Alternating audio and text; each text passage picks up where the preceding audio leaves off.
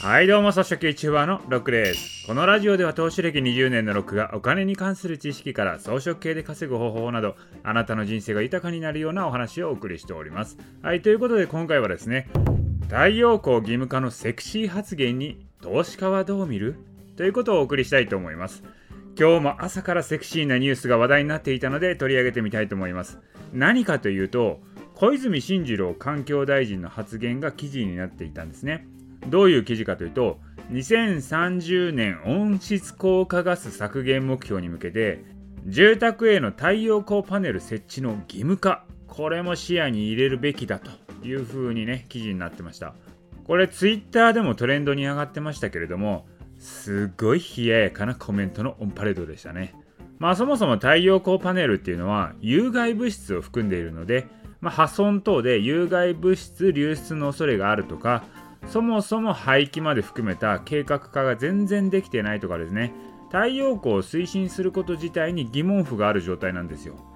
まあそんな中で環境大臣が住宅に太陽光パネルを義務化なんてね、セクシー発言をするから炎上しちゃうんですよね。まあここで一句、進次郎、セクシーで燃える太陽張りに。はい、めちゃめちゃ G 余ってますね。はい、即興でこういうのやるもんちゃうっていうのを今悟りました。はい、でもね、このこちらのニュースなんですけれども、投資家としてはまず何を思うかということなんですね。これ私ね、こういうニュース見たらね、パッていろんなことを思い浮かべちゃうんですけど、何を思うかというと、まあね、こういう政策が本当に実現したら、まあさすがにこれね、実現しないと思うんですけど、こういう政策が実現したら、誰が儲かるかなっていうのを考えるんですよ。これね、まず本当に住宅に太陽光パネルを義務化した場合、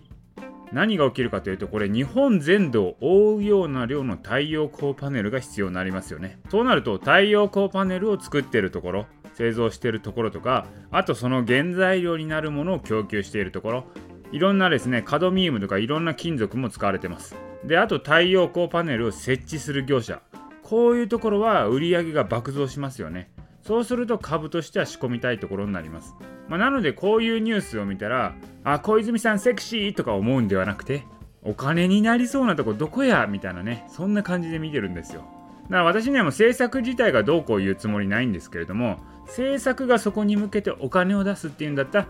まあ、それに乗っかるしかないと思うんですよ。まあ、とはいえね、この政策は実現しないと思うんですけれども、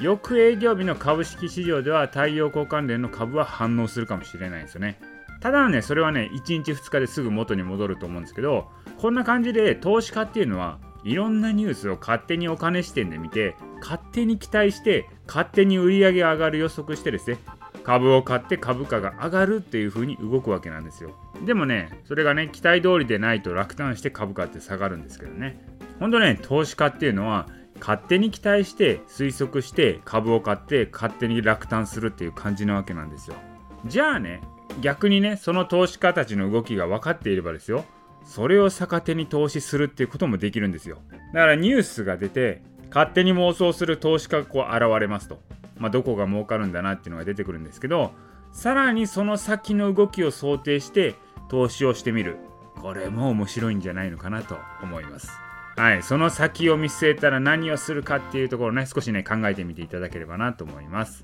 はい、ということで今回はですね、太陽光義務化のセクシー発言に投資家はどう見るっていうところでお送りいたしました。今回の音声は以上です。